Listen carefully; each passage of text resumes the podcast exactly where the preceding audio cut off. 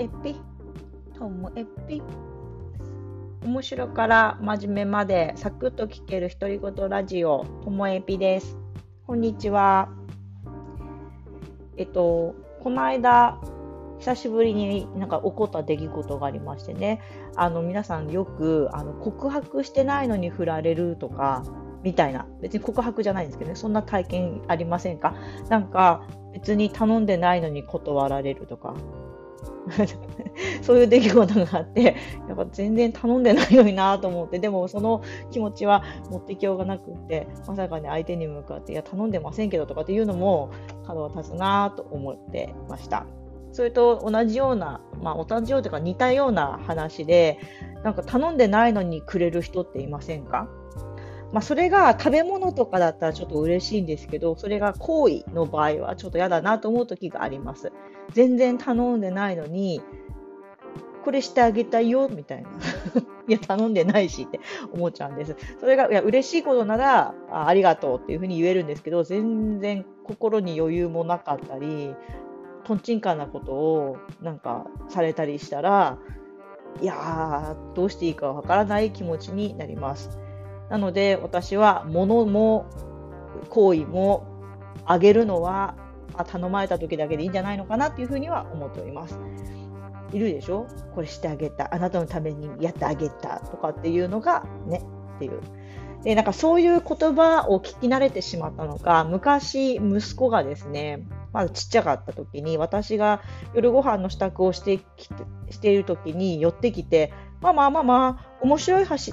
言ってあげるか？ね面白い話言ってあげるかって言ってきたんですよね。なので、忙しいし、聞く暇もなかったの。いや、あのー、ママはいらないよって断ったんです。あげるかって言われたから断ったんですよね。そしたら、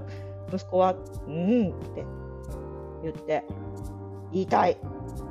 せっかく言ってあげるって言うのに言いたいって言うから、言ってあげるってあげるっていうのは相手にあの選択権があるんだと。いらないって言われたらあげられないでしょって、そういうのを押し付けるって言うんだよって。ヒデが話を言いたいってなったら、ママ聞いてあげるよって。そしたら、面白い話言いたいって言って。なので、あの、それからは、あんまりこう、言ってあげるかっていう言い方を息子はしなくなりました。でもその代わり、でもなんかテンション上がった時には、やっぱり言いたい時に、ママ話聞いてじゃなくて、ママ、俺の話言うか？言うか？ってやっぱり言ってあげるかと何が違うんだろうと思うんですけど面白い話言うか？って言ってくるんです。その時には必ずツッコミで言いたいのかい？って言って言いたいって言って話を始めるという親子の不毛な会話をしております。私だけでしょうかね？この何々してあげるっていうのがこんなに気になってしまうのは。うんまあ、そもそも私、ちょっと恩なんなんだ恩着せがましい人みたいな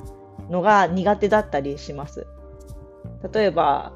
誰々のためにこれを作ってあげるっていうのも、誰々のためかどうかっていうのは本人に聞いてないから分かんないし、作ってあげるかっていう作るっていうのも自分が作りたくて作ってあげるのに相手の気持ちをなんかもうどっかに置きっぱなしにして自分の思い込みだけで相手のためになるから作ってあげるとかっていうこの恩着せがましさが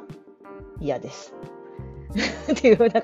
なんか本当いつもすみません。オチのない話。そうなんですよ。女性はよくオチないよねって言われるんですけど私割とオチがある話もできるはずなんですけどなぜか独り言ラジオではいつもオチがありません。どうもありがとうございました。さようなら。